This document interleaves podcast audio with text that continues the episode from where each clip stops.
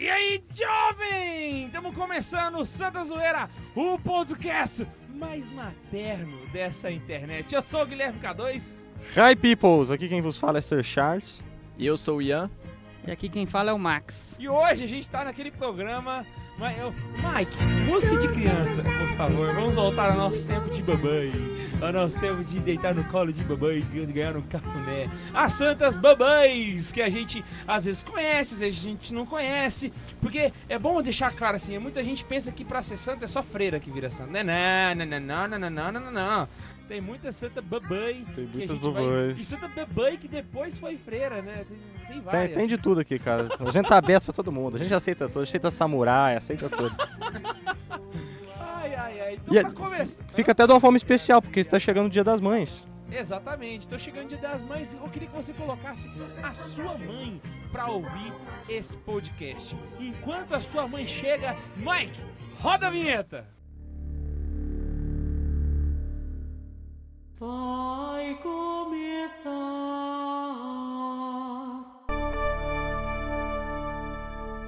a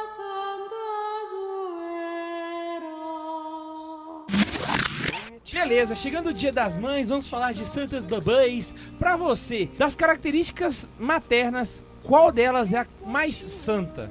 Vou, vou apertar a pergunta. A que aqui. mais santifica, né? É, não, não. Qual característica materna é mais santa em si mesmo? Eu colocaria no seguinte, o ato de desapego dos filhos. Porque uma mãe tá acostumada a... É uma coisa natural da mãe largar tudo pelos filhos. Então você vê aí, por exemplo, mãe é o único ser que come resto de comida, né? Né? Tra- Acha também. tranquilo comer É resto de comida, né? é de pescoço de galinha, de pé de frango. Exatamente. É, mas ela não liga, é um ato natural uma mãe fazer isso pelo filho. Agora, quando a mãe tem que desapegar do filho, aí tem uma certa virtude. Inclusive, nós vamos ter umas mães aí que vão ter uns atos de desapego com o filho, vai Uma passar por morte de filho. virtude, eu acho que É, uma tem que ser uma virtude, né? resistência, cara. É o maior dos desapegos, né? Exatamente. Eu praticamente, eu casei agora tem pouco tempo, eu, eu, e a Laís estamos vivenciando isso de perto. Nossas mães tendo que vivenciar esse desapego, esse desprendimento quase que forçado. É meio complicado. Pois é, do- é do meio dessa luta que nascem as sogras, né? Essa, essa criatura. Começa aí com as histórias aí. Esse Alguém tem história tá pra bom contar? hoje, Eu tô, eu tô emocionado. Então fala aí, cara. Qual Então fala, conta. é mais santa? Pra mim, É, a paciência. paciência. É. Bom, a característica materna que eu mais acho, assim, como sendo sobrenatural, o Carlos derrubou ela, que é esse desapego de si mesmo. Desapego de mãe, assim, porque pelo menos, não só a minha, acho que todas as mães, quando a gente quer alguma coisa assim, a mãe abre mão e não tá nem aí, né? E, e isso pra mim era a característica principal, mas o Carlos derrubou ela na primeira, eu fiquei meio sem graça. Sou o cara das cartadas, velho. Sempre tem que derrubar todos os argumentos aí. É assim que funciona. Voltando ao posto, né? Acho que tem Claro. que ser paciência. A paciência acho que Por santifica pouco mais. tempo. Ixi! Vixe, Maria. É coisa. As pessoas a partir de um certo tempo vão parar de te ouvir e vão começar só a te ler. É, cara. A característica principal é o desejo profundo de tornar o filho perfeito. Esse negócio, tipo assim, insistente, insistente para que o filho possa corrigir seus defeitos. Chega a a minha ser mãe chato, tentou né? 25 anos até eu casar. Algumas coisas ela conseguiu, outras nem tanto, mas sempre perseverante. Em muitas ela falhou miseravelmente. Menino, come menos, sabe? Tipo assim, era. Tu devia ter escutado o tamanho, K2. Ah, falou o magro, né? Se fosse o Ué. Carlos fazendo a piada, até que rolava. Magro não pode fazer piada de gordo. Né? Então vamos lá, vamos É gordofobia, né? Oi, pior que tá rolando. Eu vi uma. Tem, cara, isso, é, Eu existe vi isso. umas gordinhas fazendo topless lá no congresso, velho. Isso é no jornal. Tipo assim, Que diga pesadelo. não a gordofobia, e não sei o que. Eu Tem, falei, meu velho, isso Deus, é o fim existe. dos tempos mesmo, saca? Eu acho que Satanás dominou o planeta. É uma coisa assim, absurda. Tá terrível. Então vamos começar o nosso giro de. de Gordo babães. fazendo gordice. Então vamos lá, quem, que- quem, tro- Pode quem começar, trouxe uma... Eu vou, eu vou começar porque eu quero fazer uma homenagem para a minha babãe, né? Que a minha babãe, ela, assim, ela sempre foi um exemplo de mulher, né? Na arte de dominar, né? O, eu tô falando não é, não é várias vezes, né? Tô nervoso, é mãe, eu tô falando da minha mãe. Na arte de dominar o disparo de tamanco, ela é a melhor, Como ela é campeã olímpica. babãe em inglês? É butter? Butter. Bombom. não Butter, sei, manteiga? Bombom. Não sei, como seria. Mas a minha mãe, ela é campeã olímpica no disparo de tamanco. Cara, eu ia falar da minha mãe também. Ela é... Bom. Não, mas pode contar o programa Dia das Mães. Aí você passou pra vez dele, eu. A minha mãe não é a sua mãe, você pode contar da sua mãe também, A ó. minha mãe é tamanho. Mas a minha mãe, ela é a é campeã do disparo tamanco, velho. Sério, a minha mãe com um, um tamanco plataforma, ela é quase o Clint Eastwood. Ela atira tão rápido, quando eu vi eu já perdi um dente, não sei o que aconteceu, não deu tempo nem de explicar. O problema, que ela tinha tamanco, né? Hora que eu já vi ela tirou do pé, já tirou, uma coisa sinistra assim, cara. Quando você olha pra ela, ela já tá com o tamanco no pé de novo, né? Isso aí é quando ela vai estar arrumando pra sair, porque ela não usa o tamanco plataforma, ela usa o tamanco agulha. E sabe-se Deus como isso funciona como um bu- bumerangue na mão dela. Tamanco bumerangue. É tipo, sei lá, o Mjolnir, o martelo do Thor, assim, ela joga o negócio, vai, faz um estrago, ba- bate em mim, bate no meu irmão e volta pra mão dela. É um negócio cabuloso. E é pra você, vovô, que eu dedico a história então, a- do, do onomástico da senhora. Eu vou contar a história de Santa Adelaide em homenagem à minha mamãe. A sua mãe chamada Adelaide. Sim, por isso onomástico, né? Não teria como ela chamar, sei lá, Joaquina e. Então, é, a Santa Adelaide ela nasceu em 931, né? Antiga, igual a minha mãe, brincadeira. ela era uma princesa, filha do rei da Borgonha, que hoje é aquela poça de lama que a gente chama de França. E aí, é. Resultado, né? Ela ficou órfã aos seis anos. Perdeu o pai, né? Então o pai já, já era dono de todo um, um território aí, né? Então a menina já valia ouro. E aí a corte da, da Itália, do rei Lotário, aceita a menina e ela. Lotário. Fica aberto aí pra todas as piadas. Não tem nada a ver com isso. o nome dele. Lotário, Lotário, Lotário. que merda. Mas. Ah, ela casou com esse rei da, da, da Itália, né? E viveu até um bom casamento, mas três anos depois o rei Lotário morre. Né? E o que que acontece? Agora você tem ai, uma... que otário esse cara. Tava esperando minhas piadas, né? Pananana. Mas aí, é... Ou seja, agora a gente tem uma princesa que não só é filha do dono da França, mas é, é viúva do dono de metade da Itália, né? Nossa. Tá mulher disputada, né? O que acontece? Tem uma turminha do barulho, Nossa, velho, turminha do barulho. mano. é tipo sessão da tarde. É igual eu no programa de, de tempos atrás, Bonde do Perdão. Nossa, Deus na causa mesmo. nossa. Era o rei Berenjário. Não me pede pra repetir isso. bonito. Por favor, não me pede pra repetir Eu isso. quero. Três vezes rápido.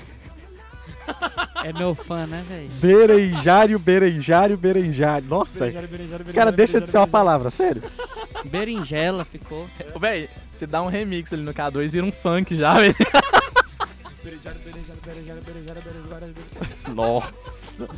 E aí que tá, o... esse rei, o que, que ele faz? Ele tá de olho na, na princesa, só que a princesa já é casada. Aí ele sequestra ela e tranca ela numa prisão. Pra tentar usurpar, né, o, a- aquele território ali, pra dar um golpe, sei lá.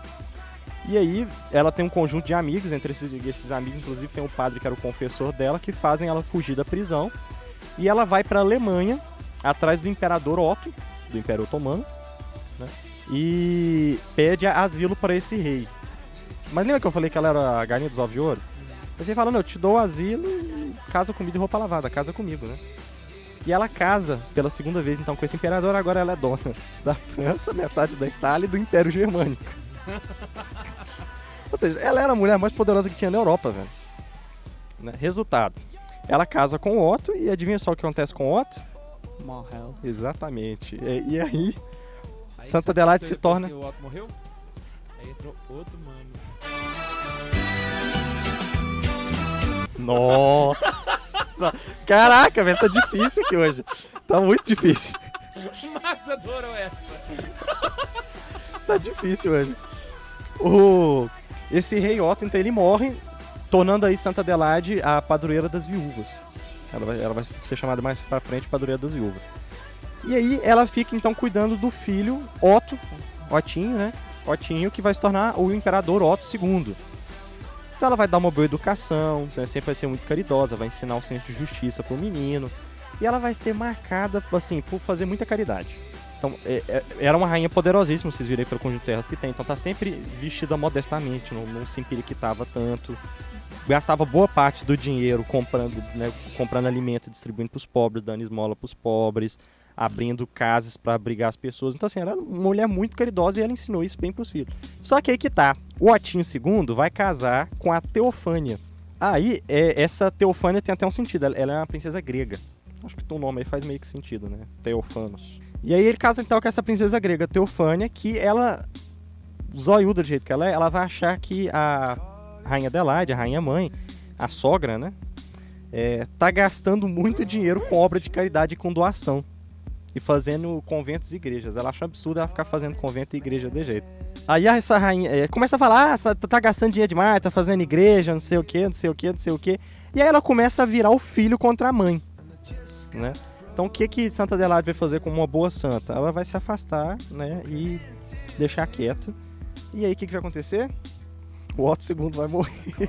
Pô, essa mulher é uma praga, bicho. Que isso? Cara, ela faz mais estrago que a minha mãe com o tabaco na mão. Aí, é, o Otto II morre.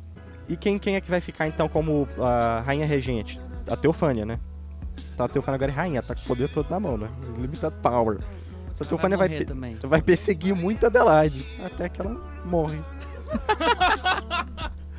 Mas é até interessante. Ela planejou, ela chegou a planejar o assassinato da Adelaide. E aí morreu. No céu tem pão e morreu. Ou Já- seja, que chegou no final e morreu. e aí a Adelaide, agora ela está junto com o Otinho Neto, o Otto III, que é o, neto dela, que é uma criança. Então ela se torna a rainha da regente. Agora ela tem todo o poder do Império Otomano na mão dela. E como ela vai fazer isso? Com muita caridade, ajudando a todos, né? Sem gastar dinheiro com leviandades, é, tratando bem, é, sendo cordial, né, evitando guerras e etc, né? Inclusive o diretor espiritual dela, que é o abade Odilo de Cluny, Cluny ele ele vai falar que assim, ela é uma mulher extraordinária, ele vai deixar vários registros falando e tal. Então o que, que ela vai fazer? É, ela vai cuidar até que o Otto III cresça. Quando o Otto III cresça e, enfim, pode assumir o trono, ela vai se retirar, vai construir um convento é, e vai se afastar dessas obrigações políticas e tal para poder viver para Deus. Ela vai para o convento beneditino de Céus, na Alsácia. Adoro esses nomes, gente. É, ela fundou ele em, em, Stra- em. Lorena, não é? Cara, é. Deve ser, sei lá. é. Ela fundou em Estrasburgo. E, não, cara, isso é na Alemanha. A- Já Império. É, Alsácia é o nome do, do convento que ela fundou em Estrasburgo. E ali ela vai morrer com 86 anos de idade no dia 16 de dezembro de 999. Tá aí uma santa pro banho. Ela virava um milênio, exatamente. Essa é uma santa. Babai. Então tá bom, vamos lá. Agora a minha santa é a santa que eu gosto pra caramba. assim, ó. Ela, porque ela tem, ela tem um nome que, sinceramente, oh meu Deus do céu, né? Vamos combinar. Se é na hora de escolher nome de santa, né? Hildegarda, né? É. Felicidade, é um, né? Mutatu patatu. E aí eu vou falar da Santa Giana. Pra mim Ah, foi mais legal Giana é um até nome hoje. bonito, né? Giana é um nome legal, é. Santa Giana Bereta Mola. coisa linda. né? Toda vez, eu acho que a primeira vez que eu ouvi, a primeira coisa que na minha cabeça foi o quê? Uma arma. Uma mola. É Giana Bereta. Bereta. Põe. Coisa ridícula, né, cara? Giana Beretta Mola foi uma santa que veio em 1900... Ó, nasceu em 1922 e se formou em medicina na Itália, especializou em pediatria e ela foi uma senhora assim que, cara, já tava preparada pra ser mãe. Pensa aquela mulher que tem a vocação pra ser babãe. Era a Giana Beretta Mola. Inclusive, quando ela tava noiva, bicho, ela escreveu um livro. Eu não sei se foi junto com o noivo dela, mas ela escreveu um livro. Olha o título do livro, meu irmão. Quero formar uma família verdadeiramente cristã. Dois pontos. Um pequeno cenáculo onde o Senhor reine em nossos corações, ilumine as nossas decisões e guie nossos programas. Ô mulher centrada na vida, né, bicho? Mulher. Não, não, é, é, é- O nome do livro é Quero formar uma família verdadeiramente cristã. Nada comercial. Nada comercial, mas ela é santa, ela não é. O mas o editor ela é dela. o Paulo Coelho. Mas o editor dela não santificava o trabalho, velho. O editor dela, o editor dela não queria santificar o A trabalho. gente não julga um livro pelo título, a gente julga pela capa, entendeu? É Pelo conteúdo. Então, Ah, entendi. E aí o resto é só aquelas. Igual quando o Neiva foi fazer o TCC dele, né? Tipo, mas continuando, ela escreveu um livro, se pá, e aí ela casou. Passou um ano, ela já ficou grávida, cara. Pensa, com três anos ela já tinha três filhos. Ela só. É, Cadu, você podia adotar como meta. Aí, ó, E vai, se você ó. alcançar a meta, você poderia dobrar a meta. Com 16 anos, 16 filhos, pensa. total. Misericórdia. Eu ia virar com ele igual aquele seriado norte-americano, 19 and Counting, já viu? 19 e contando. Aí um casal que tem 19 filhos, bicho, é um negócio Que absurdo. lindo. Inclusive, ela tá, ela tá com um neném de cola agora e a filha dela já casou, a, a mais velha. É uma coisa assim, muito absurda. Mas muito massa, é absurdamente massa, absurdamente. Nossa senhora, quem me dera ter esse stand de coco assim, pra ser macho desse jeito igual o marido dessa mulher. Jana Preta Mola descobriu uma coisa muito interessante da vida dela. Ela, ela decidiu virar médica por causa do irmão dela, que era padre e era médico também, e tinha fundado uma um, um hospital, adivinha onde? Em Grajaú, no Maranhão. Nossa! Caraca, bicho, a mulher é italiana, filho. Ela foi irmã, era irmã do padre, e o padre fundou um hospital. E aí, qual era a ideia dela? Era se. Era virar médica e vir pro Brasil pra trabalhar no hospital que o irmão dela fundou, saca? E aí o bispo dela desconversou ela, falou pra ela não fazer isso Cara, abençoado seja esse bispo. Por quê? Caraca, a mulher estuda medicina na Itália pra vir pro Brasil. Trabalha no Maranhão. Abençoado seja esse bispo. Na época o. Brasil era bom ainda. Não, cara, o Brasil nunca foi bom. Mas é por isso que hoje ela é Santa Giana Beneta Mola, né? Sair de lá da Itália, vai vir mora- pro Maranhão, é... Talvez você Canonizava na hora. É o contrário do meu projeto de vida. Talvez ela tivesse vindo pro Maranhão, ela ia ser a libertadora, Giana Beretta Mola, ou a rainha do Negro Nagô, vai saber. Porra! Curadora dos povos. Giana dos pobres. Que ofensa é essa, viu? A Giana, né? Cara, você vai E rezar. aí, a Giana Beretta Mola, pá, o bispo falou pra ela não vir pro Brasil. E Tonho. aí, depois que ela falou que não ia vir pro Brasil, ela co- conheceu o marido Tonho. dela, e aí ela ficou noiva. E quem celebrou o casamento dela foi um outro irmão, que também era padre. Fih, essa, eu fico imaginando a mãe da Giana Beretta Mola. Essa sim era uma santa. baboi. Que que é isso, cara? Ter dois filhos padres é uma coisa espetacularmente linda. E uma Aí, santa. Beleza. Ela se casou, teve as, as três filhas. E aí tem um negócio que é fenomenal. Eu- quando ela tava no, no quarto. Fenomenal assim, né? É meio triste, mas é massa pra caramba. Entende o que eu tô dizendo, né? Jana Berta Mola, quando ela ficou grávida do terceiro filho, ela descobriu que ela tinha um fibroma no útero. Eu não sei o que, que é um fibroma. Eu não sou, eu sou designer, eu não sou médico. Atenção, Rafael Bueno, se você estiver ouvindo. É aí, alguma escreve coisa no pulmão. O que, que é? É um fibroma no útero, é no pulmão mesmo. Marcos. É, velho, eu olho, eu olho House, velho. Certinho, mano. É porque House sabe de medicina tanto quanto É, meu claro, sapato o sabe de ética. cura. Respira então, né, Max? Sabe, Max? Bicho idiota, velho. Nossa senhora. House, velho. O cara usar House como. Não, sério, você tem um estudante de medicina aí. Pelo amor de Deus. Explica o que é o fibroma pro Marcos.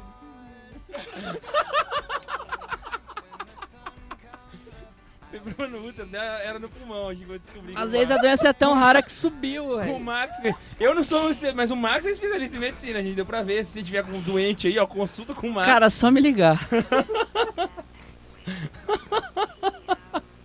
Voltando aqui, ela descobriu que ela tinha fibroma no útero. E o médico deu três opções pra ela, mano. A primeira opção era a seguinte: retirar o útero.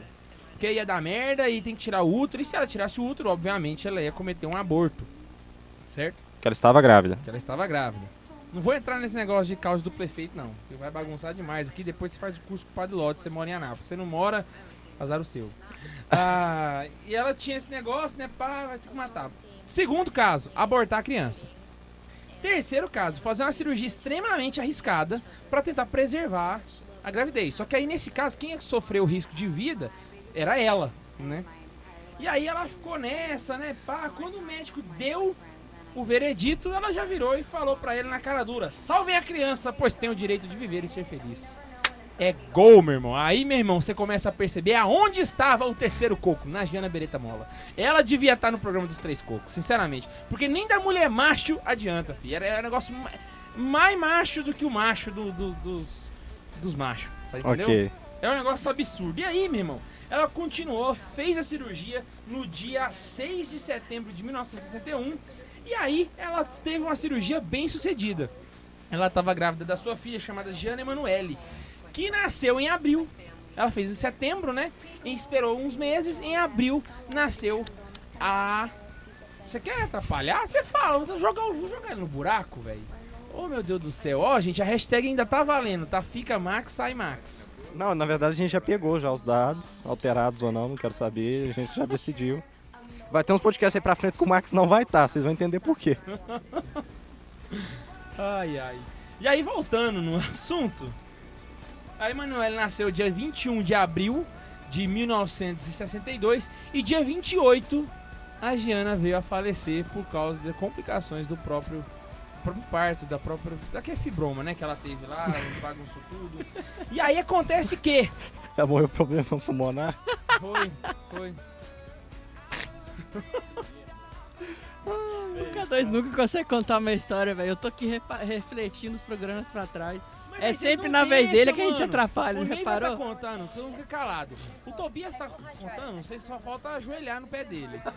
Eu tô contando, vocês cagam pra mim, velho. Tá, e aí começa a, ro a rosnar, roncar. Comer e é mousse. Útero, útero no pulmão. E ave Maria, velho. Esses caras é tudo vacaiado, bicho. Esses caras... eu Vou demitir todo mundo nessa bagaça aqui também. Quem criou o programa foi a gente, tu não pode demitir. É, senão vocês vão montar um outro podcast fora. Exatamente, vamos concorrer. Vamos lá então, continuando o que eu tava falando aqui. E aí, vamos lá. Esse ato heróico dela, a galera já começou a falar, pô, essa Jane é santa, essa Jane é santa, esse pai ela é santo, tem que canonizar essa mulher, e pai, Se pá, ela é santa. E aí, cara, começaram a fazer todo o processo e chegou a fase dos milagres. E aí, mano, pira no tanto que Deus é o cara assim, pá, da zoeira. De onde é que tu tirou tanto pá na tua vida, K2? Você é eu paulista? mano. Você é Eu paulista? Eu tô vendo, Você é mano, paulista. passa e pá. Cara, ele tá Olha achando que ele é só, paulista. Presta atenção. Teve dois milagres. certo? O segundo milagre, que foi o que fez ela ser canonizada, aconteceu aonde? No hospital de Grajaú, no Maranhão, velho. Eu Nossa. achei, velho, que zoeira, mano. Caraca. Qual foi o milagre? Ela achou, mano. Ela achou o hospital.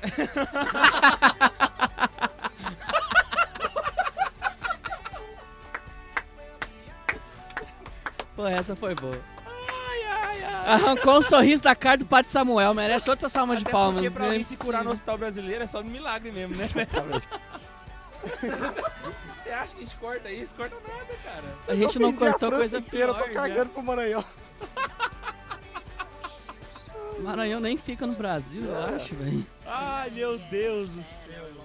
Só tem índio. Ô, não, e pegando esse gancho aí, eu vou contar uma história que Pera, é mais não acabei privada. de contar a história. Ué, mas você tá até olhando pro lado aí, então vai. De- antes de, de- do parto, né, ela fez uma oração muito bonita, só pra gente poder encerrar falando aqui.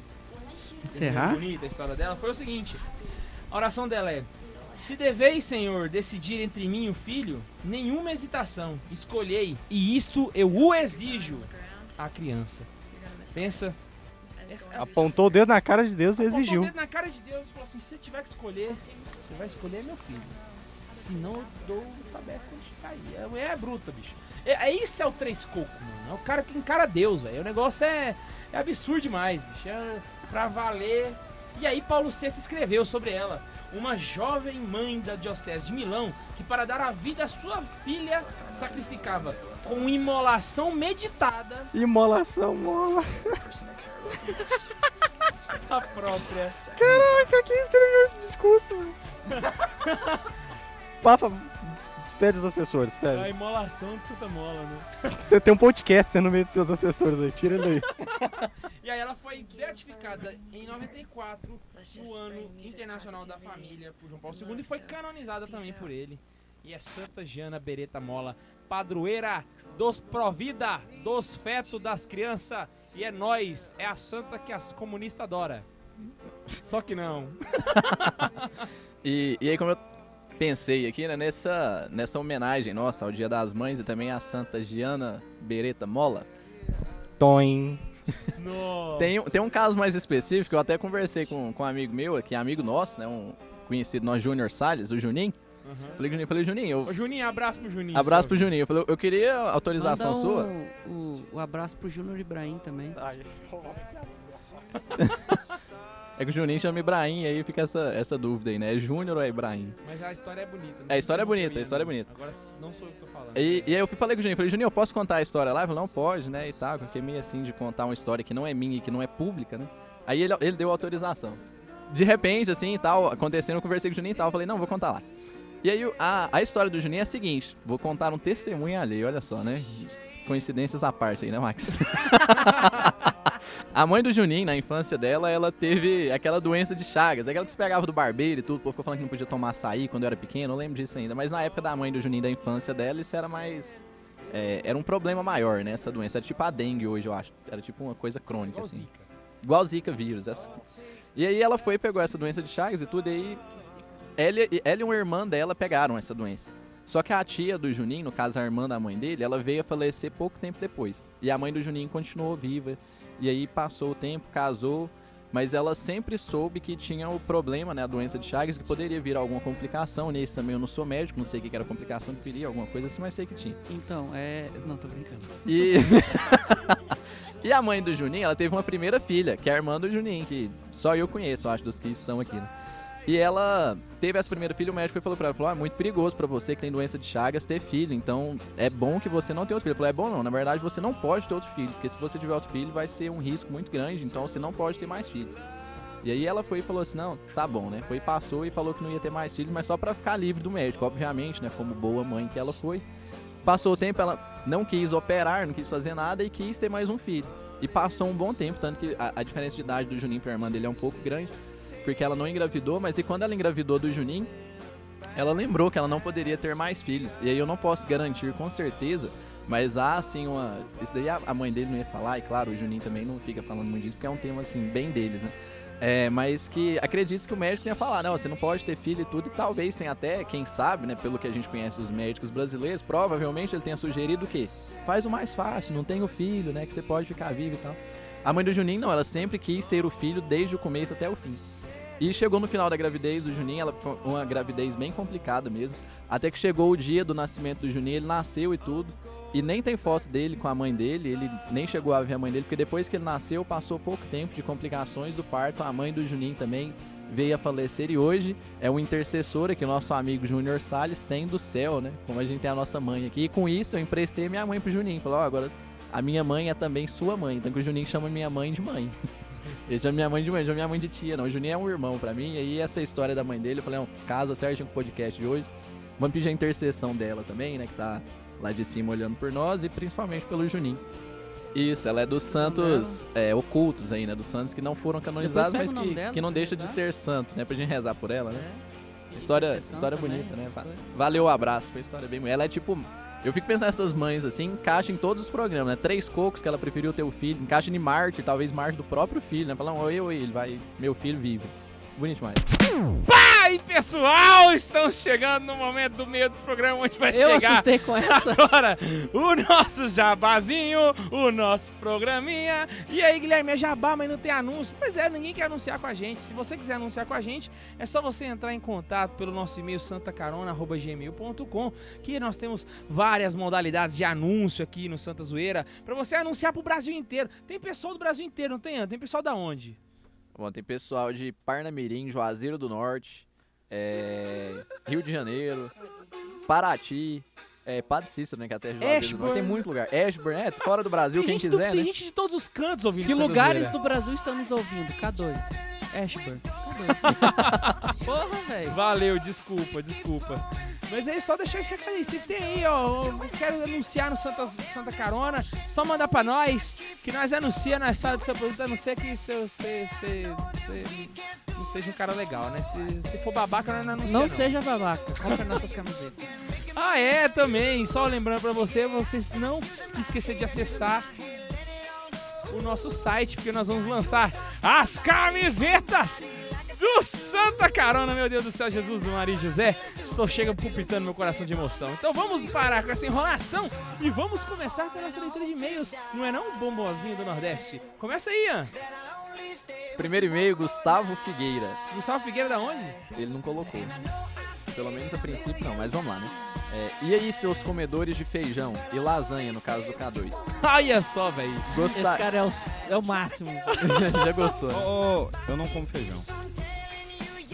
Oprimiu o Isso é feijão. verdade.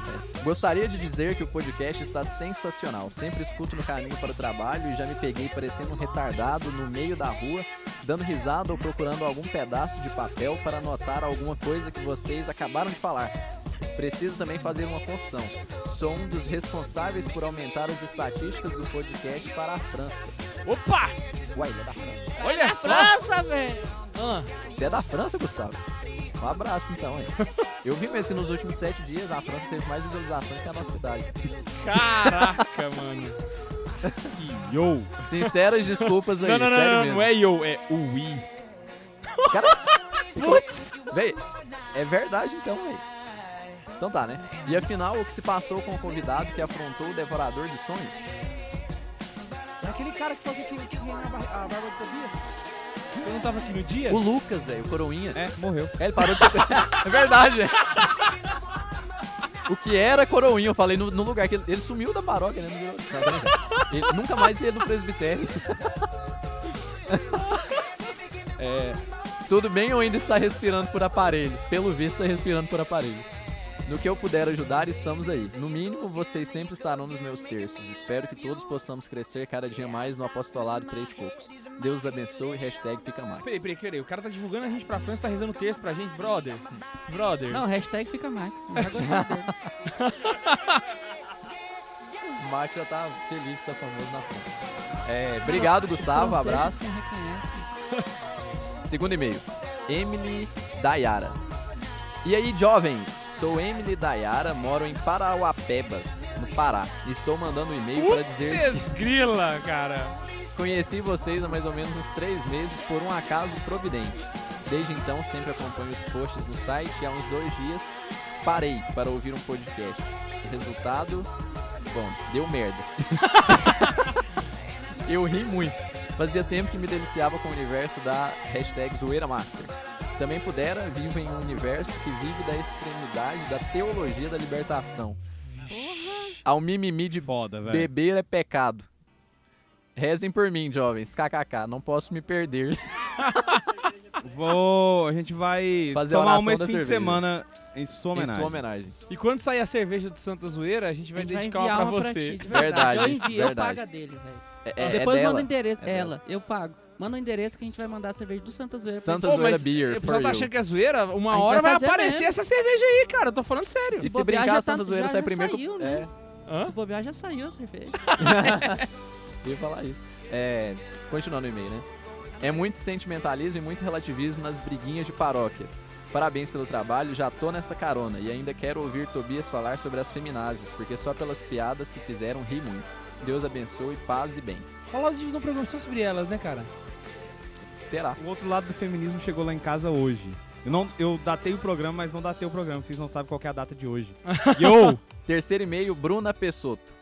Olá, gostaria de começar falando que sou diferentona mesmo, porque todo mundo fala que está fazendo maratona de podcasts para ouvir todos, mas eu estou desde o começo. Acompanho desde o hashtag 00, desde o piloto ela tá. Caraca, desde o piloto ela tá ouvindo a gente, Oprimiu, hein? mano. Abraço! É, eu queria muito saber se seus amigos fizeram curso ou prova para se tornarem cerimoniários. E falar que fui coroinha, sou cerimoniária e nunca comi hoxa nem bebi vinho. Mas tem muitas histórias engraçadas de missas. Não é coroinha ainda. Ela é coroete, velho. Não, que- não é Ela ainda. é quase coroete, né? Ela não comeu Não ainda. é, vocês não fez isso ainda, então não é. Se ela não comeu Não hóstia de não é. Melvinha, não é Um coroinha. aluno meu que escutou, ah, Tobias, eu escutei aquele programa seu dos coroinhas, sabia que você foi coroinha não, não sei o quê. Ah, pois é, foi há muitos anos. É, Eu sou coroinha também. Ah, é? Já comeu hóstia? Ele fez uma carinha e falou, aham. Mas só comeu hóstia? Não.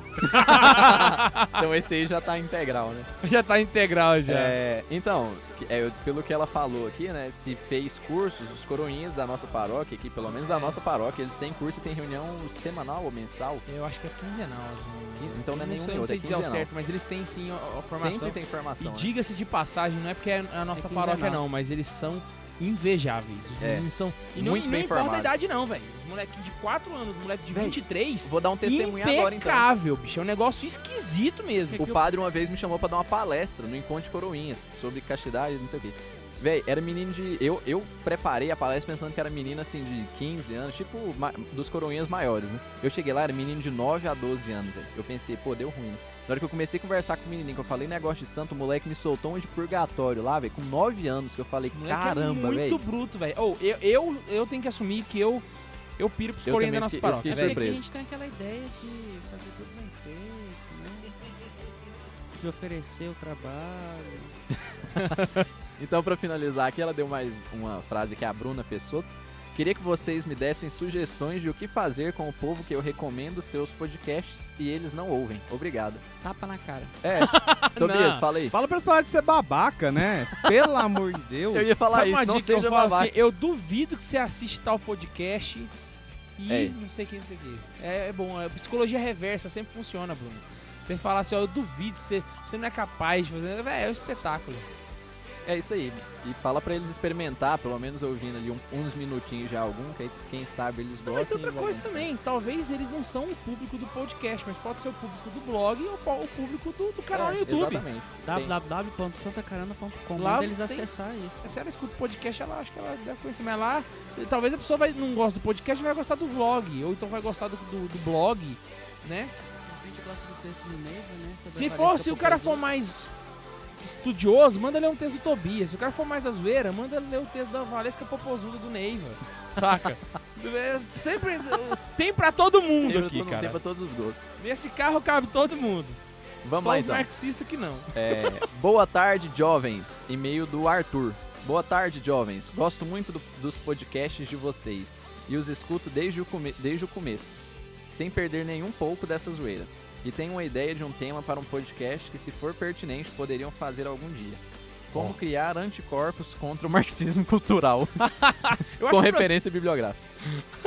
a gente já gravou um programa, inclusive, que vai, vai chegar aí. Não é bem É. sobre marxismo cultural, mas a gente fala sobre. Aquele que a gente fez hoje? Agora ele datou o programa e a propaganda, né? Datou, mas não datou. Que dia que é hoje? É. Fi- Fica aí a referência. É. Aí, aí ele continuou o e-mail, né? E caso o câncer já tenha se instalado uma cura. Ah tá, a bibliografia, para caso o câncer já tenha instalado na pessoa pelo marxismo cultural. Esse cara falou câncer. É o Arthur aqui de Anápolis. Não sei. Ah, certeza. Quer dizer, vamos, vamos ver, né? É, abraço a Arthur, todos. é você? Hashtag tô aqui pela Santa Zoeira, hashtag fica Max, valeu, continue com essa invasão vertical da opressão. Atenciosamente, Arthur Cruvinel Batista. Ah! O que, que eu falei? Esse aí, pra quem não conhece, gente, ele é o presidente do primeiro fã-clube do Tobias do Brasil, chama Não, Tobietes do verdade. Golão. Guletes, Guletes. Guletes É do guletes. Guletes do Gulão. Não, para do com velho. Inclusive, eles estão com a briga lá na presidência, que o Rafael Bastos também tá querendo puxar o tapete do Arthur, coitado. É, Exatamente. Vamos continuar aqui, então, porque tem um e-mail de um cara que já mandou e-mail pra gente e voltou. Se ele voltou é porque deu certo. é Alan Rocha Bádio. Ah, do Roberto É o. Bádio! O nosso querido Badio que aparece. São dois caras, é o Badio e o Ildeu e o Cef. Cara, o Ildeu aparece sempre, mano. Ele manda e-mail, ele manda comentário, ele lê o blog, É. ele faz tudo, velho. Curte minhas fotos. É... Vamos lá pro e-mail do Alan. Salve Santa Zoeira. Para o Thiago Barbaman. Barbaman. Não entendi. É, esses dias estava conversando com um amigo sobre as falácias que aprendemos sobre a igreja no ensino médio. E então avaliamos a atual situação política no Brasil e os questionamentos como ela será apresentada nos livros de história em 2030 ou 2040. Cara, os bichos têm uns papos cabeça, hein, velho. Dava um podcast essas conversas, né, velho? pois se estão chamando nossa atual situação de golpe, não duvido que o golpe de 64 não tenha sido um golpe. Enfim, o golpe militar de 64 foi mesmo um golpe, Tobias? Tobias Gulão, por favor. Cara, Se foi um golpe, obrigado, porque salvou do comunismo. aí é que tá. Essa. Eu, esse dia eu tava conversando com ele e falei, velho, tem um período que eu acho sem graça. Eu tenho pouco, pouca leitura, leitura muito básica. É sobre esse período de ditadura militar. Mas você tem os fatos aí que você pode jogar na balança. Então faça o seu, faça o seu julgamento. Primeiro, você já deu a cartada máxima que livrou a gente do comunismo. É, isso é verdade. Segundo. Mas isso não tem nada a ver com o fato de ser golpe ou não. Isso não tem nada a ver com o fato de ser É, golpe ou não. interfere. Foi só uma piadinha. Segundo, quando se fez lá o a derrubada do, do atual presidente, é, o governo militar que se instaura, ele disse que seria um governo provisório. Então até esse momento, ele disse que ia ficar uns seis meses até é, organizar a coisa toda. Era pouco tempo que eles iam ficar. Não sei ao certo se são seis meses não, não me recordo ao certo. E eles tinham tempo. Eles falaram, não, vamos ficar só tempo X. Aí começa a guerrilha daqui, guerrilha de lá, comunista fazendo é, é, tortura, capturando os outros, estourando bomba, que é a desgraceira toda. né? Aí os militares deram pra trás o negócio de entregar de novo o poder pra população. Deram pra trás e falei, não, vamos Se a continuar. gente entregar do jeito que tá, o Marighella assume e aí ferrou tudo. É, isso foi por isso eu já não sei. Se foi por malandragem deles também, eu já não sei. Aham. Tá? Então, como eu falei, não é um período que muito me chama atenção. Prefiro estudar cruzadas. ou então as mitologias. Eu então tenho as alguns comentários a fazer. Eu não sei se é uma coisa assim. Não tô dizendo que não foi ou que foi, mas são coisas que me levam a pensar bastante sobre isso daí. Né? Porque. Só pra deixar aqui uma coisa mais, mais fácil aqui pra pensar. Essa categoria, cate- é, categorizar como golpe, é, revolução, etc. Isso vai ser só um jogo linguístico que pra adequar ele a uma ideologia, tá? Então a verdade é, os militares tomaram o poder, ponto. É, isso é verdade. Mas eu Se é golpe ou Eu não, costumo comentar alguns pontos, né? Que, por exemplo, são só pra gente refletir, né? Que tem que se dar mais a fundo. Mas, por exemplo, pra mim, golpe é o que aconteceu com os bolcheviques da União Soviética. Eles chegaram, mataram e assumiram na porrada. Pra mim, isso é golpe por vias não democráticas, certo, Tobias? Exato. Inclusive falei hoje com meus alunos sobre isso. Olha só que maravilha. Aqui no, aqui no Brasil não, não chegou a acontecer isso exatamente, porque nós temos um presidente que fugiu, uma- um parlamento que legitimou o governo. Ele foi deposto, né? O Exatamente. presidente Foi deposto. E aí nós temos um parlamento que legitimou Saiu o governo. vivo. Então, gol, não tô dizendo que o regime militar foi bom, mas golpe aí a gente já tem uma discussão, né? Geralmente golpe quem- foi nesse segundo momento, onde eles disseram, ou se foi um golpe, foi uma, uma tomada de poder de fato, foi nesse segundo momento onde eles não quando eles não largaram o, o mandato, né? Faz sentido. Outra coisa que eu costumo considerar é que geralmente quando você tem um golpe, você assume um ditador no lugar. Né? Ou alguém que vai assumir o poder por muito tempo. E aqui nós tivemos um revezamento de presidentes. Certo, Tobias? Uma Há ditadura que passa o poder, que não assim. foi bom. Né? Porque eles fizeram muita coisa, né? A É, gente não é. pode fazer igual os esquer- esquerdistas e focar só no. Não, não tô dizendo que os caras são o salvador da pátria e lindo, É, tá igual os caras falam, não. Uma, É, uma mas linha lógica. Eu tô só seguindo é a linha favor lógica. Eu, eu não tô descartando Eu vou que chegar houve... nos problemas ainda. Eu não tô é descartando que houve- até, então, né? Eu não... É assim, não, porque o Cadu também falou que não foi. Tá, desculpa. Corta, Juninho. Eu, eu não tô no programa mais. Sai Max ganhou. Não vai cortar, não, gostei. Eu não, eu não tô descartando a tortura, eu não tô descartando os problemas econômicos que eles criaram, eu não tô descartando 500 mil elefantes brancos que eles construíram, saca? Foi, foi muita merda. Né? Mas teve um revezamento político aí nesse caminho. E outra, o processo de redemocratização teve vários motivos que propagaram, que ajudaram para que ele aconteça. Mas eu duvido que foi a guerrilha que ajudou. eu acho muito pelo contrário.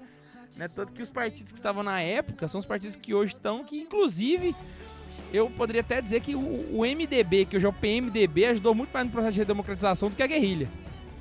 Não tô dizendo que isso é bom ou que seja ru- ruim, entende? Então, É uma realidade muito complexa pra você É. dizer que eles eram bons. Eles eram né, pessoas em uma situação ímpar ali. Né? Alguns É, com eu boa acho que é aquele negócio que eu falo com não. a política ela não é um âmbito digital, que tem 0 e 1. Um, né? Não é um mundo binário. nuances ali. Não tem o ca... Então, por exemplo, não tem mocinho e, e- e bandido na política. Todo mundo tem um pouco dos dois, saca? Então, Então, por fica- exemplo, ao mesmo tempo que você tem a galera aí que passou realmente por uma prisão, foi perseguido, outros foram exilados, não sei o quê. Você tem, é, e não foram de graça, tá? Era, tinha algum envolvimento com guerrilha, qualquer coisa assim. Você tem também as pessoas normais que viviam na, na vida cotidiana, que trabalhavam e tudo, eles não reclamam. Por Já exemplo, seu avô. cansei de a minha perguntar. família inteira. Pergunta pra É, todos os seus eu, avós. Eu pergunto pra qualquer pessoa mais velha. Como eu não, né, eu não tenho máquina do tempo, eu, fa- eu tenho essa atitude com pessoas mais velhas, a mesma coisa que eu tenho com quem viaja. Perguntei, como que é lá? Eu vou perguntando pra me contar detalhes. Então eu faço com pessoas mais velhas. E eles não falam mal do, do período militar. Ainda A mais minha eu mãe nasci. nasceu exatamente no, no governo Costa e Silva. E se pergunta pra ela da- infância dela. Mas aí o caso é, tem pessoas Poxa. que foram presas. Uhum. né? Por quê? Aí você vai ver o motivo, tá? Então, são, são nuances, né? Você É. tem pontos positivos, pontos negativos e o fato, por exemplo, de ter vários presidentes nesse período, né? Você ainda pode colocar como democracia entre aspas, porque não era qualquer um que poderia candidatar. Era um, uma- um revezamento de presidentes É, ele não era um processo feitos, democrático. sim, feitos dentro de uma categoria, uma aristocracia, pode, entre aspas, assim, se formou, né? Mas Mas não era, por exemplo, o que isso assim. acontece hoje com Cuba, por exemplo. Que quem assumiu foi o Castro, depois o irmão ali, dele virou. ali é ditadura com D Ali é maiúsculo, ditadura né? D maiúsculo. Aqui não chegou nem perto disso, saca? E eles são esquerdistas, viu? Vamos lá então, pra gente terminar. Vamos lá, foi mal. É, É, tem porque um a pergunta dele. aí foi, foi complexa. É, mas ele ainda mandou mais coisa. Ele mandou que bom livro vocês me indicariam para estudar este e outros assuntos sobre a história do Brasil. Aí eu tô bem. A Verdade Sufocada? Vai no Brilhante Ustra lá. A verdade sufocada dentro. Não, e esse livro tem Ué. pra PDF, eu baixei ele esses Falei, dias. velho. Eu esqueci é o aí? nome do livro. A verdade A sufocada. verdade sufocada. PDF, acho Tem uma facinho. outra que é um mapa do Brasil na capa que eu li também, que ele fala da família dele. Eu... esque- Não, mais de um livro. O outro que eu falo pra você olhar o lado do. né, continuar ainda olhando o lado militar, chama é o projeto Orville. Você procurar o Orville, que é um PDF que você encontra também na internet. O pessoal que montou aí um, um material sobre isso. Você pode procurar também Brasil Sempre e Brasil Nunca. São dois aí clássicos da historiografia brasileira. E claro, Brasil Nunca é esquerdista até mandava parar, mas tem muitos relatos ali que carecem de uma atenção. O do Leandro Narlock, não? A... Ah, é? são dois livros, Brasil Sempre Brasil. e Brasil Nunca. É, eu prefiro. Você procura a ditadura brasileira do Marco Antônio Vila. O Marco Antônio Vila é historiador. São dois livros, o Brasil Sempre Brasil e o Nunca. Brasil Nunca. São dois... É. Ah. Um é resposta do outro. O Brasil nunca é resposta ao Brasil sempre. Aham. E o Ditadura Brasileira, do Marco Antônio Vila. Posso indicar um livro? Pode, velho. Claro, vou Vai. indicar. Você, você indicou. Porque em épocas de, de- dessa dicotomia aí, né? Fizeram um negócio do Brilhante Ustra. Você indicou um livro do Brilhante Ustra, né? Vamos indicar. Eu vou indicar um livro do. Pra ver, ler não vai doer, não. filho. Exatamente. Não vai Vou pegar indi- câncer, não. Não é Manifesto Partido Comunista, não. Você vai. Então você lê esse do Brilhante Ustra, que foi o que o Bolsonaro homenageou no, no voto dele. Eu vou indicar o que o Glauber Rocha falou. Lê, por favor, Mini Manual, de Guerri... Mini Manual do Guerrilheiro Urbano do Marighella. Pra você ver o que, que é um esquerdista. De cara. E outra, na mesma hora que eu falei pra ler o Ustra, eu falei pra ler o Brasil nunca. Exatamente. É. Então. Tu tá achando que é, tem bitola, Lê esse mini manual do guerrilheiro urbano do, do, do Marighella pra você conhecer o que, que é que o social, o que, que é que os guerrilheiros queriam. Aí quando a Dilma falar que ela lutou por democracia, lê esse livro aí que você vai ver. Bora lá então. É, final do e-mail do Alan, que ainda tem mais três e-mails. É, um abraço, paz e bem, um abraço pro Canadá. Beijo, Luísa. É, Nó! E o prêmio Monstro que Renasce vai para... não, ainda tem mais aqui, ó. Momento câmera, pela zoeira, pela manutenção do Santa Zoeira, pelos opressores, pelo Goku, pelo Charlie the Unicorn, pelos coroinhas, hashtag fica Max. Chupa essa, K2. Foi mal, Tobias, te chamei de Thiago no e-mail anterior. Ah, ele justificou então agora o que, que a gente não tinha entendido. Bora- agora eu vou até ler de novo aqui. É, É, Thiago. Ah, é, para o, o Tobias, Barba Man. Mas o... Essa confusão com o Thiago acontece com frequência. Sério? Não sei porquê, mas acontece. Acabou de reduzir um e-mail já, já ganhamos uns segundos a menos de programa que vai dar duas horas. É, e-mail agora, Gabriel Dornelas. E aí, jovens? É, e aí, povo, tudo certo? Meu nome é João Gabriel. é que no e-mail ele não colocou João, né? Tá bom. É, meu nome é João Gabriel e eu pretendo ser um discípulo do grande mundo da opressão de Jujubinhas. Agora sim, caras, é, o trabalho de vocês é incrível. Conheci por meio do nosso futuro padre Sir Charles Neiva. Foi dar uma redação pra galera da Crisma 1. Poxa. Aproveitou o que restava do tempo pra falar sobre o trabalho de vocês. Caramba, velho, olha o Neiva fazendo proselitismo da zoeira do bruto. na mano. Crisma. né? É, abraço, Neiva, saudades. Sempre que você quiser, seu microfone está aqui. É, então, ouvi, assisti e curti muito. Agora eu sou um caroneiro com orgulho e vim aqui para agradecer e fazer um pedido. Quero o nosso professor de espanhol favorito, o excelentíssimo senhor Carlos Chileno, para o Santa Zoeira e continuem sempre a pregar com alegria. Valeu, falou, é nóis. Hashtag fica Max. Ele é meu catequista, então fica meio difícil votar contra ele. Sabe como é, né? Eu Gente. reprovo mesmo, viu? Abraço, João Gabriel. isso? Abraço e quem sabe o chileno não vem aqui um dia desse, né? Fica aí a dica do convidado. Ai, ai, ai. O Max, ele, tá, bem, ele tá bem quisto, né? no- nos ambientes le- legisladores, né? Nos, nos caroneiros. Vamos lá pro último e-mail, então. Vamos fazer o seguinte: se a gente conseguir 342 votos com Fica Max, o Max fica. Ah, já 343. fica então, já contei 2.500. Oxi. É gol! É, Sérgio Felipe Conrad. Conrad, acho que é isso mesmo. Só, só um detalhe, só com... Engraçado que a galera no, no e-mail fala Fica Max, mas no Santa Zoeira fala Fora Max. Ao vivo, né? No ao vivo é no fora ao Max. vivo, eles falam Fora Max. É porque lá Inclusive, que se- não vai lembrar. Se você curte o Santa Zoeira, nós estamos dando uma volta no Brasil agora, né? Levando o Santa Zoeira ao vivo. Nós vamos estar aonde, dia 25, 21 de maio? Tocantins. Tocantins, Palmas nos Palmas aguarde. pra nós, né? A opressão vai chegar ao norte do Brasil. É, então vamos lá, né? Esse aqui o Max vai gostar. ó. Sérgio Oi? Felipe Conrad. E aí, jovens, sou conterrâneo do Max, gaúcho de Passo Fundo. Há dois dias descobri o Santa Zoeira através do Santa Carona. É, e ele mandou esse e-mail faz duas horas. É, desde então já ouvi a todos, mais de uma vez, e confesso que estou louco pelos próximos. É, então acho que ele ouviu o resumido, né? Mas abraço. É, gostei muito dos programas sobre as mulher macho, pois sou devoto da Cat Terezinha, padroeira de minha paróquia, que sofre com peripécias de um padre um tanto TL, miserere nobis, e Terezona. E gostaria de contribuir com o programa Três Cocos e dizer que vocês deixaram passar um cara que aparece na Bíblia pouco, muito pouco, mas de suma importância, São José. Pois é o cara que fez uma coisa que no templo dele, no tempo dele era vergonhoso. Virava piada do povo e poderia ter a própria esposa apedrejada. Coisa que muito nego hoje em dia não tem coragem, assumir a paternidade de um filho não biológico dele, no caso, e criar com um amor tão grande, tão puro. Esqueçamos do temor de Deus, que com certeza tomou o coração dele sempre. É, mas eu digo que esse cara dominava algo que, como dizia a queridíssima Cat, falta muito homem. Ser viril. Obrigado pela atenção, pelo esforço em trazer conteúdo com a graça, é, a espiritual e a graça de graça mesmo. Engraçado pra caramba. Sou acadêmico de publicidade e propaganda, área de humanas, muito gay e muito lésbica na faculdade. E graças a vocês, muita opressão para rebater tudo. Participo de grupo, do grupo de oração universitário e faço parte da comunicação do grupo jovem no Ministério Jovem da Diocese. Ó, Caramba, tá bem ocupado. Parabéns, parabéns, é continue. assim. E vocês são realmente uma inspiração pra mim. Continue assim, pois com certeza é a vontade de Deus. Deus louvut. Paz Mano. e bem. Que a opressão do Tobias faça a tua barba crescer pra você chegar na faculdade e fazer bloqueia, bloqueia, bloqueia, bloqueia, bloqueia, bloqueia! E se quiser nos levar aí pra sua terra, Eu peguei essa referência. Se quiser nos levar aí pra Passo Fundo, fica o convite. Abraço pro Sérgio. E agora um esclarecimento final, né? A gente passou nos e-mails correndo que é pra propaganda não ficar maior que já tá de meia hora. Nos próximos, talvez. É, não, tá? Continue mandando muitos e-mails. Quando a gente tiver mais de 100 e-mails, a gente vai selecionar os melhores. Mas por enquanto a gente vai lendo tudo rapidamente, respostas mais curtas e breves. Mas manda seu e-mail para. Santa Zoeira, ponto. Não, peraí, no outro, no outro ficou, ficou mal feito, vou fazer agora direitinho, porque agora tem que ficar melhor. Vamos lá. santazoeira.sc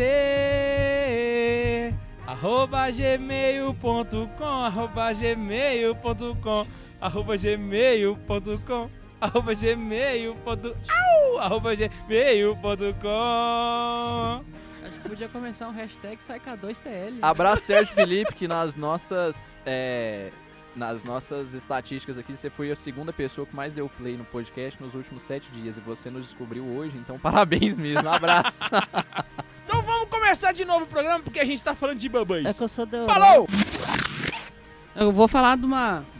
Eu acho que não é muito parecido com essas mães que prefe- preferem teus filhos quando, quando, em vez de morrer, né? Preferem teus filhos em vez de abortar, essas coisas. Eu vou falar de Nossa Santa Rita de Cássia. Achei que era multar tudo pra tatu. Não, essa não, não foi ter mamãe, não. É. A, a- a nossa Santa. A nossa não, né? A Santa Rita de Cássia, Santa de todos. Santa dos nossa Impossíveis. Mãe. Isso. Ela é hoje a, a Santa dos Impossíveis, creio por causa da história dela. Ela é. a- O nome dela, ela é Margarita. Marguerita. Ah, cara, você vai Cara, eu fazer pensar em muita pizza fome, agora. velho. Eu tô com Não, fome, sem- velho. Sem zoeira, velho. O nome dela era Marguerita. Tá de pizza? Caralho!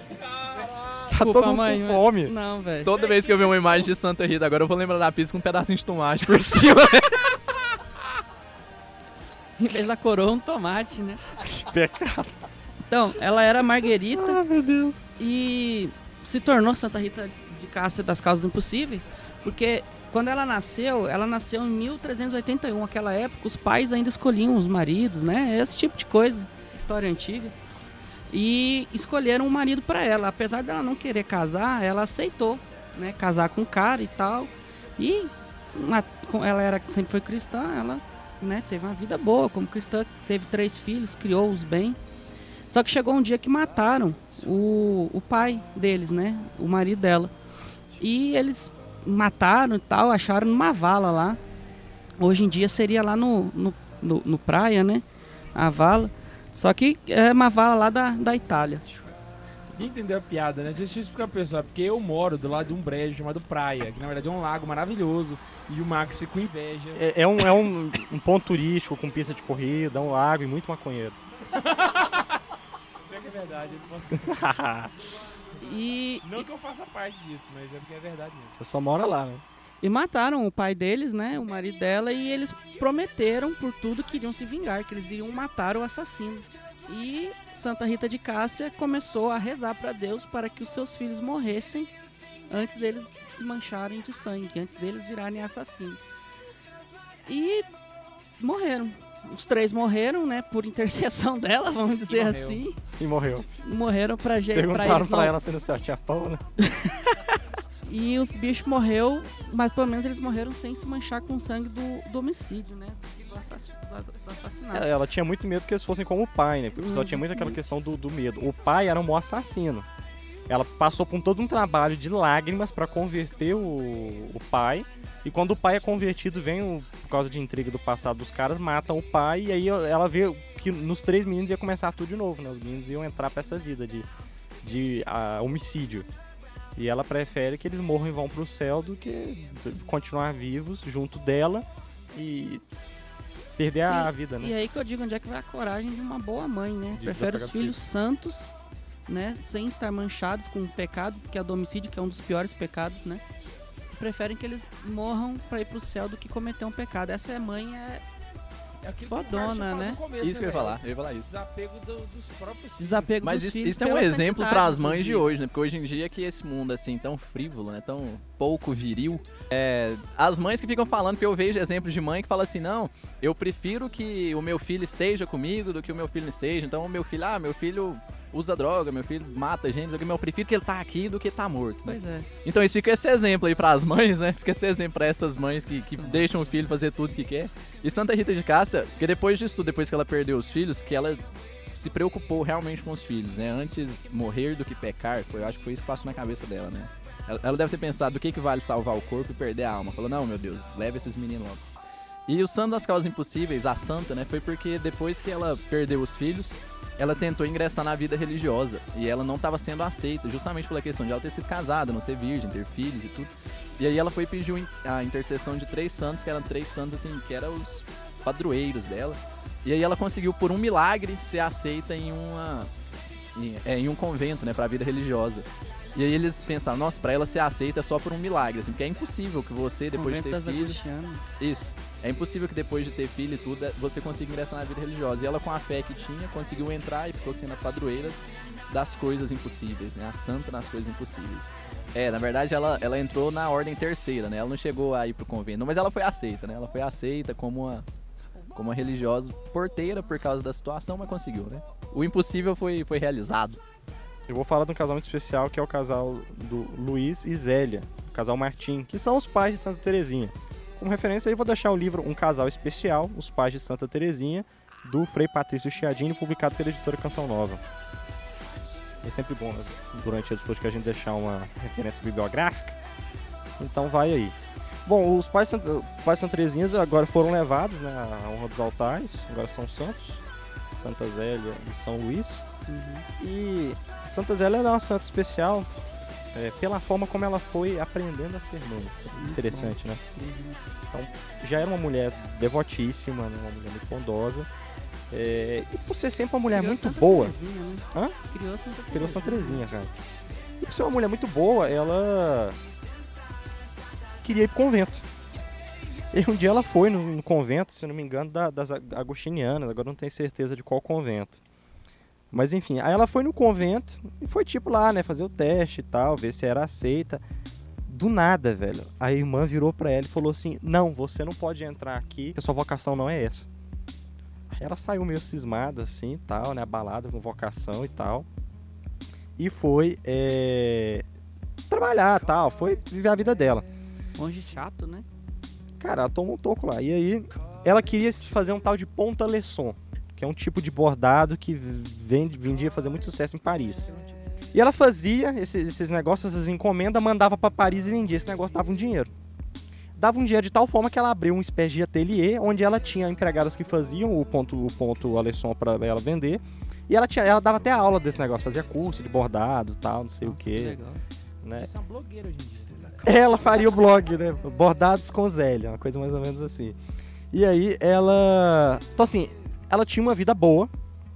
Né? E em frente tinha outro, outro homem de vida boa no estabelecimento em frente o do ateliê dela, que era um relojeiro chamado Luiz. Né? Frente a frente por dois anos trabalhando. Só, o máximo que eles conversavam era um bondinho à tarde. Tava ali a alma gêmea dela no lado da rua, né? Comédia. E aí, é, só que aí um dia foi fazer aula no, no cursinho dela lá, uma senhorinha, uma velhinha muito simpática, que era a mãe do Luiz. E ela era preocupadíssima, porque o Luiz já tinha 40 anos, nunca casou e disse que ele só ficava no quarto lendo livros, não conversava com ninguém, ela achava ele estranho. A velha arrumou tudo, pro- pro- pro- esquematizou ali e o casal deu certo. Deu certo, decidiram se casar e fizeram toda a preparação, né, um amor bem santo, e se casaram com um recorde de três meses de namoro e noivado. Sim! Três meses é namoro mais noivado ou três meses namoro? Não, foi tudo uma coisa só. Combinou e. Caraca, mano. Né, é, vale lembrar, é, os dois tinham essa, essa complicação de vocação, né? Ele- eles achavam que tinha muita vocação religiosa e tal, Nossa, não sei eu o quê. conheço dois, assim. É a galera meio frustrada. Conheço mais de dois. E aí, é, o que que aconteceu? Depois que eles se casaram, eles, deci- eles decidiram fazer uma espécie de voto de viver como irmãos. Ou seja, eles estariam casados, mas viveriam como irmãos numa casa, sem nunca consumar o casamento no ato sexual. Eles passaram muito tempo é, vivendo assim, até que um dia um padre ficou sabendo. Né? E o padre deu-lhe uns sarrafos, e aí, aconselhado por outros padres também, os diretores e tal. Eles pararam com essa mania, babaquice, e abraçaram a vocação laical deles e viram como ela era gloriosa e eles poderiam ser santos por meio dela. O padre falou Não seja babaca. Não seja babaca. E aí, é, o que que aconteceu? Vem a primeira filha da Zélia, e a Zélia vai levar essa menina pra batizar, ela olha pro padre e fala assim... é, não é só, não é a primeira, como é que é? É é, não é a última vez que você vai me ver aqui, você ainda vai me ver aqui muitas vezes, vai batizar muitos filhos. Né? Então, é, reparou, uma mulher que não queria ter filhos, que tinha toda uma, uma loucura aí de freira, agora ela queria ter muitos filhos né? Então, ela conseguiu encontrar a vocação dela e se formar como mãe. E aí, é, ela vai ter aí uma série de filhos, que eu não vou lembrar, peraí, eu tinha o nome deles aqui no livro, mas eu sou famoso por nunca marcar a página certa e ficar procurando. É, e aí ela encontra, então, o sentido da vida dela, que é o meio da vocação dela, a vocação matrimonial, né? A maternidade. E aí ela abraça isso com muito amor, e vai ter uma série de filhos. E é muito interessante que no começo ela faz uma oração ela fala que os filhos que não forem para ser para Deus é, é melhor que eles que não os tenham, porque aí eles sobem como anjinhos pro céu, né? E todos os filhos dela vão poder ser filhos para Deus. E aí segue então a, a lista de, de, de filhos. Em 1860 vai vir a irmã Maria Luísa. Outro fato curioso: todos vão todas as meninas se chamam Maria. Maria, Maria Luísa, que vai se tornar a irmã Maria do Sagrado Coração de Jesus, que vai ser a, a madre, da, do- enquanto, na época em que Santa Teresinha escreve História de uma Alma, né? A Maria Paulina, que vai se tornar a irmã, a irmã Inês, também carmelita. A Maria Leônia, que é a única filha que não vai se tornar carmelita, porque ela vai entrar para as irmãs da visitação em Caém. Eles visitavam muito? A, Bicho, hoje tá uma chuva de piada ruim. Misericórdia. A Maria Helena, que vai morrer com 6 anos de idade. O José Maria, que vai morrer com um ano. O João Batista, que também vai morrer com um ano. A Maria Celina, que vai se tornar a irmã Genoveva, no- é, também no Carmelo. A irmã Maria Melânia, que também é, já nasceu morta. E por fim, a irmã Maria Francisca Teresa, que vai se tornar Santa Teresinha do Menino Jesus da Sagrada Essa Face. Genoveva é a santa? Um, dois, três, quatro, cinco, seis, sete, oito, nove. É gol! Toma essa. Achando o quê, meu irmão? Extremamente doente como ela era. Tá quase lá. Pois é, pra você ver. Extremamente doente como ela era. Muitos desses aqui morrem, né? Como eu falei. Ela vai ter dificuldade para amamentar, então, por exemplo, vai precisar de ama de leite e tal, né? Por exemplo, Santa Terezinha, na época que Santa Terezinha nasce, ela quase morre, porque não tinha ama de leite. É, a, a família então vai arrumar uma ama de leite, na cidade não tem nenhum resultado. Santa Terezinha vai ser tirada da casa da mãe e levada para morar na casa da, da ama de leite na outra cidade por dois anos. Até ela ser des, desma- desamamentada e voltar para eu ia! E aí, trazida de volta pra sua família, né? É, então aí uma mulher então que encontra o sentido da vida, vive a vocação. E que, é- que é a mãe que vai ouvir depois o, o turn off rot da filha, né? Que chega lá e fala, mãe, eu queria muito que a senhora morresse. Mas, Tereza, por que você tá dizendo? Ah, porque eu queria que ela fosse pro céu. E pra senhora ir pro céu, a senhora tem que morrer. Então morra. E de fato ela morre, né? Um tempo depois, por causa dessa saúde frágil dela. E é uma santinha muito especial que criou uma família maravilhosa. Santa Terezinha a família Santa Terezinha é uma família espetacular, né? Onde só tem meninas santas maravilhosas. Muitas das irmãs delas estão em processo de beatificação, né? É, então é uma família abençoada. E um modelo aí de casal são esses, esses dois, esse, esse casalzinho, né? esses dois franceses aí que souberam fazer a diferença. Eu vou falar aqui de Santa Mônica, que eu acho que ela não poderia passar.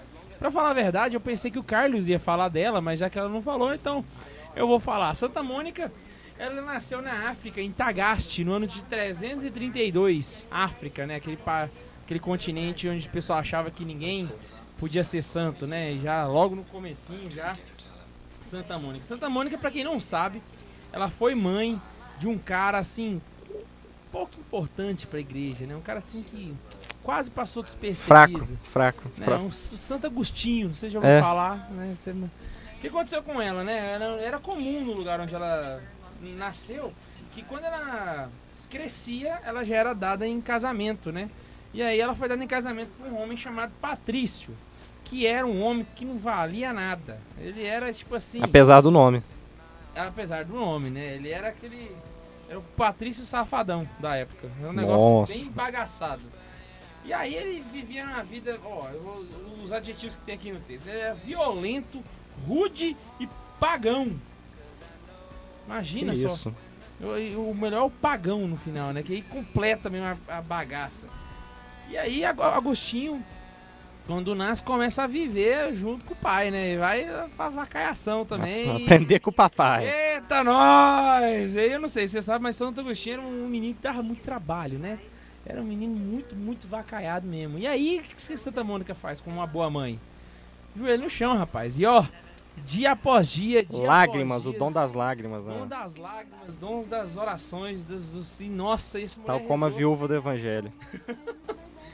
E passou, foram durante 33 anos que ela rezou pro Santo Agostinho. E você aí que reza do- dois meses e não vem a graça, começa a desesperar, né? Ai, Deus não me escuta. Ela rezou 33 anos, velho, pra, pra que Santo Agostinho pudesse se converter. E o que aconteceu? Se você sabe que eu estou falando de Santo Agostinho, porque Santo Agostinho é santo. Se ele é santo, significa que deu certo a oração Santa. Como deu certo. né? Oh, se deu certo. Ela criou um dos maiores na santos do verdade, cristianismo. Agostinho, ele tinha um tino assim pra estudar, ele gostava de estudar. Só que ele estudava os negócios meio onda errada, né? Que era meio vacaiado, menino, não sabia o que que fazia. E aí ela rezava pra ele estudar os trem certo. E não é que o trem funcionou, rapaz. O Não é que ele fechou Karl Marx e pegou um livro do Mises? Exatamente. Eu acho que mais que isso, né? Ele foi além disso daí. Tornou um dos grandes nomes da teologia, certo, Fábio? Da história da humanidade, universo, do Power Together. E aí, uma- quando o Santa Mônica tava morrendo, Santo Agostinho tava lá perto dela. E aí ela fala pro filho, no ano de 387, a seguinte frase. Que bom que você consertou, senão eu teria que te bater com o meu coelhinho azul. É por isso que a gente vem preparado. Uma única coisa me fazia desejar viver ainda um pouco: ver-te cristão antes de morrer. E ela conseguiu. Eu acho que é aquela hora que ela veio e falou assim: ó, agora, meu irmão, agora pode ir, porque ó, chipar, filho, é um espetáculo. E aí, ela morre, e aí Santo Agostinho depois se tornou bispo, se tornou doutor da igreja, se tornou Santo Agostinho. Se tornou o dono da lua. Se, se tornou um Santo Agostinho que é citado por Bento XVI no seu brasão episcopal. No, no seu brasão. É, no episcopal. No Isso. seu brasão papal também. Gente, imagina só você ser a inspiração de Bento XVI. Essa Santa Mônica rezou muito, cara. Eu acho que eu vou começar a pedir a intercessão dela. Só reza por mim. Nossa senhora. Ela, e Santo Agostinho fala assim dela: Ela me gerou, seja na sua carne, para que eu vivesse à luz do tempo. seja com seu coração para que eu nascesse à luz da eternidade. E aí Santa Agostinha botou o óculos escuro. Pau! Sucesso, filho. É o espetáculo dessa mulher. Olha essa solta Santa Babai que a gente tem. E que babai. Que babai. A babai que reza 33 anos pro filho. né? 33 anos, nossa senhora. Então vamos passar aqui sobre Santa Isabel da Hungria, que é falando sobre pessoas nobres agora, porque nós somos pessoas é, elitizadas aqui nesse podcast. Credo. Mas é porque uma coisa me, me, me chamou a atenção demais aqui, Santa Isabel da Hungria. Porque ela já vindo de uma descendência nobre, ainda foi prometida em casamento, como o Max falou, né? O casamento naquela época era uma coisa prometida assim de, de muito tempo. Ela já foi prometida em casamento a um nobre também. E aí já foi um casamento real ali praticamente. Nossa, já juntou a, a riqueza duas vezes.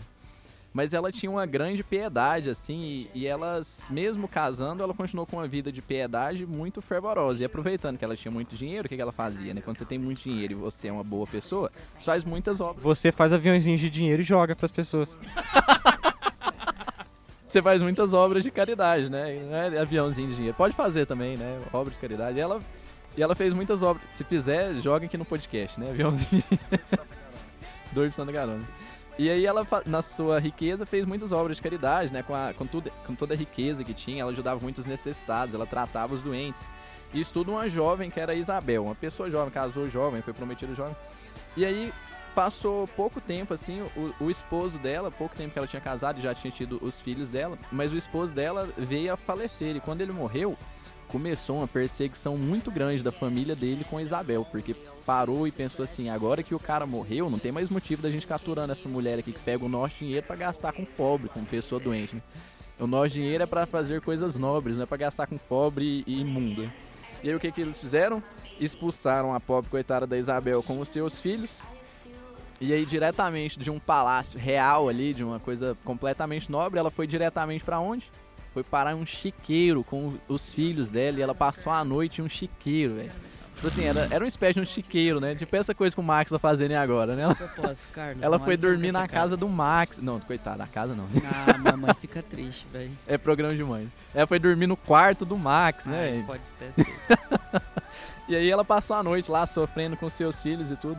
Até que depois ela conseguiu é, ser restabelecida e aí quando ela foi, quando ela voltou pro voltou para sua vida normal, que passou do chiqueiro, passou, superou a fase difícil, ela continuou a fazer muitas caridades. Mas o ponto mais interessante é que depois disso tudo ela caiu doente, depois de ter recuperado e feito muita caridade, ela caiu doente e morreu aos 24 anos de idade. Ela faleceu Santa Isabel da Hungria com seus filhos, com a sua família, uma vida estabelecida. E aí o que eu pensei, com 24 anos de idade, a mulher que estava lá no Palácio Real, passou, dormiu no, no chiqueiro com os filhos pequenos, sofreu isso tudo. Com 24 anos, ela é a santa, a maior santa da, da Hungria, assim, maior, assim, uma das ma- mais lembradas, né, na Hungria. Com 24 anos de idade. Eu aqui com os meus 22, tem feito tão pouco aqui, né, nesse podcast, todos nós, jovens nessa faixa de idade, tem, temos feito tão pouco. Santa Isabel da Hungria, então, ela é. Cara, mulher ninja mesmo. Esses dois cunhados dela, putos com ela, que fala que ela gastava o tesouro da família dando caridade, não sei o que. O mesmo papinho lá da, da, da sogra da Adelaide, né? Da nora da Adelaide. É, essa, esse pessoal aí que bota ela pra dormir no chiqueiro, vale um, um detalhe. Na outra noite, a noite seguida do chiqueiro, em que ela teve que dormir abraçada nos arreios, lá para os filhos não morrerem congelados, é, eles expulsam ela do chiqueiro também. E aí ela vai e bate na porta de um convento. Aí o pessoal pensa, ah, deve ser pra pedir abrigo no convento, né? Né não, ela bateu lá, os freios atenderam, ela falou, vocês poderiam, na, na missa agora, próxima missa que tiver, vocês cantarem pra mim aí o TD1, pra eu agradecer a Deus por todos os sofrimentos que ele me vem, passa, me vem fazer passar? Essa é uma santa deu efeito. Essa é da zoeira mesmo. Ainda nesse linha de rainha, eu acho muito legal essas santas rainhas, Zé. Acho muito legal mesmo. E aí a gente vem então com Santa Margarida da Escócia, que não é só rainha, né? É uma ruiva. Isso é muito maneiro. Nossa, se o Tobias estivesse aqui, hein? Pois é, não, isso é é uma homenagem pro Tobias agora. E por meio do Tobias a gente homenageia a mãe do Tobias também, né? Já que estamos homenageando nossas mães, vamos homenagear a mãe do Tobias também. Santa Margarida, ela, engraçado, ela nasce na Hungria, né? Em 1046. O pai dela é o Eduardo III, que é príncipe ingle- é, rei inglês, né? Mas estava refugiado por causa das tretas que estavam acontecendo na época, invasão na, na Inglaterra. E aí, é, os dinamarqueses. Achou que eu ia falar os franceses, né? ah, os dinamarqueses. E aí, o... quando passa toda a treta ali, eles conseguem chutar a bunda dos dinamarqueses e eles voltam a usar os- as drogas deles no país imundo deles. Nós retornamos então à nossa bela pátria a nossa princesa vai ver então aí o, o Reino Unido aos oito anos pela primeira vez. E aí, é, ela vai ser dada em casamento. Só que vai ter uma treta com a família dela. O pessoal vai perseguir de novo a família dela e aí ela vai se refugiar na Escócia. Por isso que ela se torna a Margarida da Escócia. É, mas ela é ruiva sim, pô, olha as imagens dela aí que ela é ruiva. É, e aí ela vai casar com o rei Malcolm III. E vai ter com eles oito filhos. Seis príncipes e duas princesas. Uma dessas princesas se chama Edith. E ela vai se tornar posteriormente. Não, não é Stein. Ela vai se tornar posteriormente a santa conhecida com o nome de Santa Matilde. E aí, é. Pois é, ela é mãe de Santa Matilde. Então a gente tem uma babãe que é santa de babãe, que é santa e a loucura. E aí, ela vai ser muito famosa porque ela vai ensinar o rei a ser, a ser rei de verdade. Ela vai aperfeiçoar ele, aí vai dizer que de, de rude ele passa a ser doce.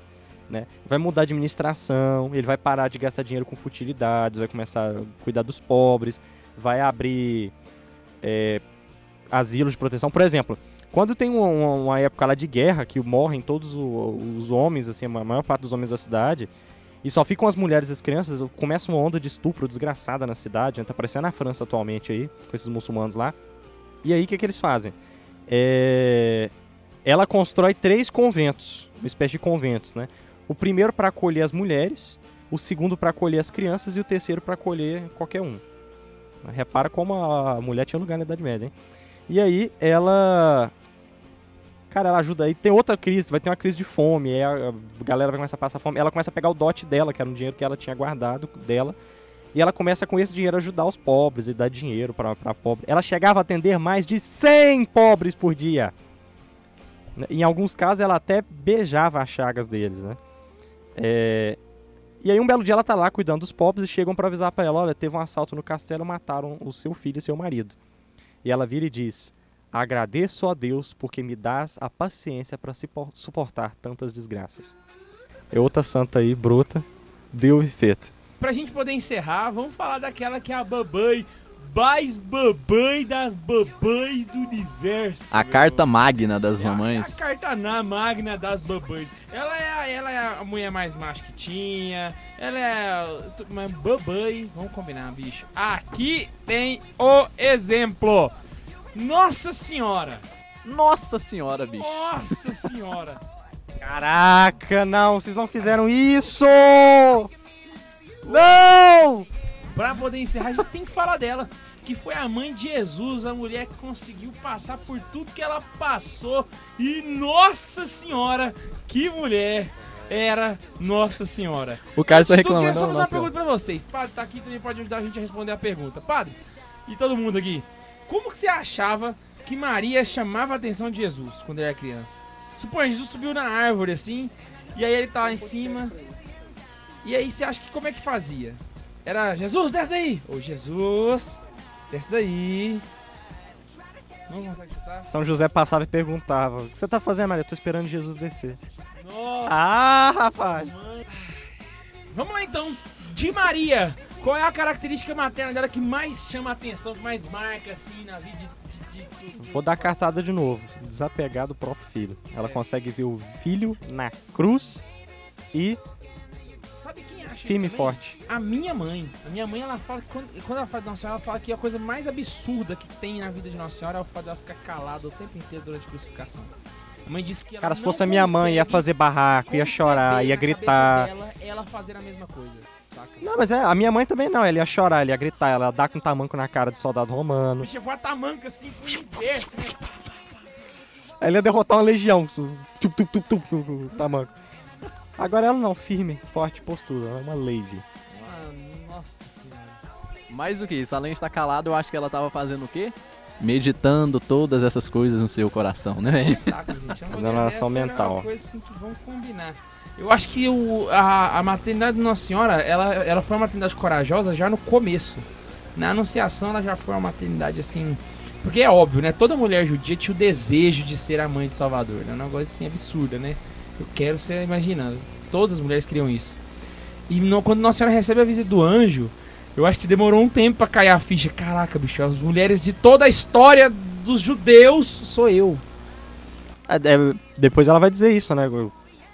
É, doravante todas as gerações me chamaram de bem-aventurada. Exatamente. Aí, tipo assim, Aí ela, é, foi quando ela se toca, né? Ela, imagina putz, a coragem, velho, dela. Tipo assim, eu vou aceitar. Eu vou peitar essa coragem. Eu vou encarar esse negócio, mano. E foi com a cara e com a coragem. E tinha, o quê? 14 anos? Novinha. é Coisa de 14, 15, Eu, eu, eu acho 16 que no máximo. De, de todas as babães, não tem como ser comparável. Aí pra encerrar aí, então eu vou contar uma anedota aí. Pode ser? Pode? Por que, que Nossa Senhora foi visitar Santa Isabel a pé? Não sei. Porque ela entregou seu Fiat pra Deus.